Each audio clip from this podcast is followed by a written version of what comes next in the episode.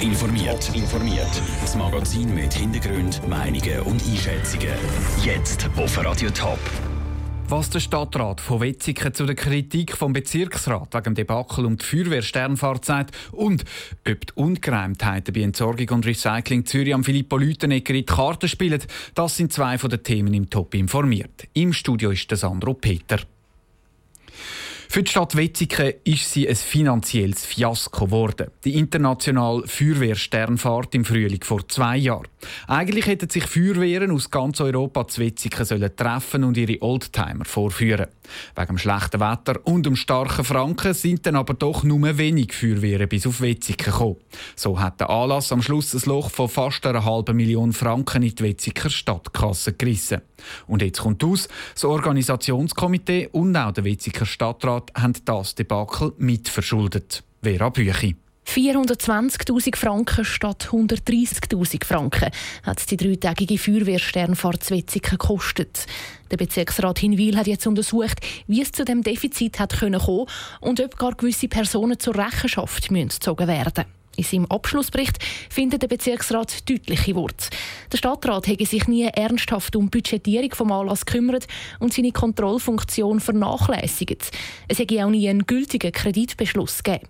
Dass es Fehler gegeben hat, mit dem Fazit hat der Witziger Stadtpräsident Rudi Rüfenacht gerechnet. Wir haben schon vorher natürlich in unserer eigenen Analyse festgestellt, dass es falsch war, dass es keinen Verpflichtungskredit gegeben hat und wir werden nie mehr so eine Veranstaltung durchführen, ohne dass wir eine saubere, korrekte Organisation haben. Heute würde uns das so nicht mehr passieren. Für die Mitglieder vom Stadtrat hat das finanzielle Debakel aber keine rechtlichen Folgen. Laut dem Bezirksrat ist das Vorgehen zwar fahrlässig, das allein lange aber nicht zum einzelnen Personen haftbar machen. Anders bewertet der Bezirksrat das Verhalten vom OK, wo der Anlass im Auftrag von der Stadt organisiert hat. Das OK hat den Stadtrat nicht informiert über das drohende Defizit und weiter Geld ausgegeben. Das sei nicht nur fahrlässig, sondern grob fahrlässig sein. Jetzt muss der Wetziger Stadtrat entscheiden, ob er darum gegen OK-Mitglieder eine Schadenersatzklage einreichen will. Das und der ganze Bericht vom Bezirksrat werden jetzt geprüft, sagt Rudi Rüfenacht. Der Bericht ist juristisch abgefasst. Man muss aufpassen, dass man eben nicht eine persönliche Interpretation reinlegt. Aus diesem Grund prüfen wir auch den Bericht vom Bezirksrat von unserem Rechtskonsulent prüfen, respektive analysieren und werden dann bald im Stadtrat über das reden. Laut dem Rudi Rüfenacht dürfte das schon in den nächsten Wochen passieren. Und das Wetziger Parlament beschäftigt sich nochmal mit der Feuerwehrsternfahrt. Es muss den nachträglichen Kredit von 420.000 Franken nämlich noch bewilligen. Der Beitrag von der Vera Büchi. Mitglieder vom Organisationskomitee haben auf Anfrage noch keine Stellung nehmen zum Bericht vom Bezirksrat. Eine massive Kreditüberschreitung beim Bau vom Logistikcenter Hagenholz, die Entlassung vom Direktor Urs Pauli, weil er sich ein Auto mit Spesen gekauft hat, und der Bau von einer Freizeitanlage für Mitarbeiter. Die Affäre rund um Entsorgung und Recycling Zürich ERZ wird immer grösser. Aber was könnte die Affäre für einen Einfluss auf die Zürcher Stadtratswahlen vom nächsten Jahr haben? Der Beitrag von Raphael Wallimann. Der Zürcher FDP-Stadtrat und Vorsteher vom Tiefbaudepartement, Filippo Lütenegger, kann sich im Moment als Aufräumer bei ERZ präsentieren. Die ganze ERZ-Affäre hat nämlich ihren Ursprung vor seiner Amtszeit gehabt. Filippo Lütenegger, der eventuell auch für das Stadtpräsidium kandidiert, könnte bei den Stadtratswahlen vom nächsten Jahr der grosse Gewinner der ERZ-Affäre sein, hofft der Präsident der Stadt Zürcher FDP, der Severin Pflüger. Ich glaube effektiv, dass der Lütenegger von dem kann profitieren und kann zeigen, dass er eben Heißeisen in dieser Stadt anlangt, dass er Sachen macht, die nicht unbedingt populär sind, aber, aber gut für unsere Stadt. Und er ist sicher jetzt auch der Richtung, um das Vertrauen in die Verwaltung zu schaffen. Anders sieht es der David Graf, Fraktionspräsident der SP im Gemeinderat.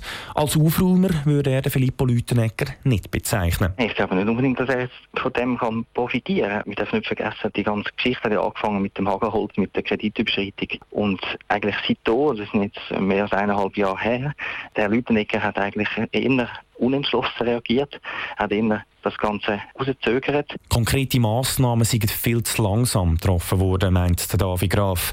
Darum schaut er den Stadtratswahlen entspannt entgegen. Für ihn ist der Sitz von der SP-Stadtpräsidentin Corinne Mauch nicht in Gefahr. Ob der Filippo Lütenegger von der ERZ-Affäre profitieren kann, zeigt sich dann am 4. März im nächsten Jahr, wenn Stadtratswahlen sind. Der Raphael Wallimann.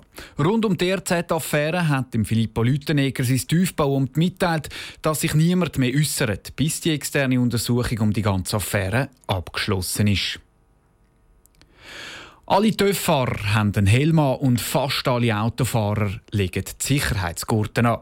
Die Schweizer Strassen gehören laut der Beratungsstelle für Unfallverhütung zu den sichersten der Welt. Welche Gefahren das aber immer mehr zum Problem werden, im Beitrag von Andrea Blatter.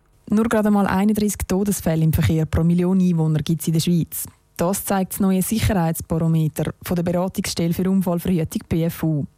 Im Allgemeinen ist die Lage also sehr sicher, sagt der Uwe Ewert vom BFU. Gut ist die allgemeine Sicherheitslage. Die Unfälle sinken deutlich. Das geht ganz massiv zurück. Das ist also eine sehr positive Entwicklung. Und das, obwohl der Straßenverkehr natürlich immer noch zunimmt. Es gibt immer mehr Fahrzeuge. Also es ist eine sehr positive Entwicklung. Trotz der allgemein sicheren Lage ist die Verkehrsstatistik noch weit weg vom Idealfall. Es gibt nämlich Probleme, die grösser werden.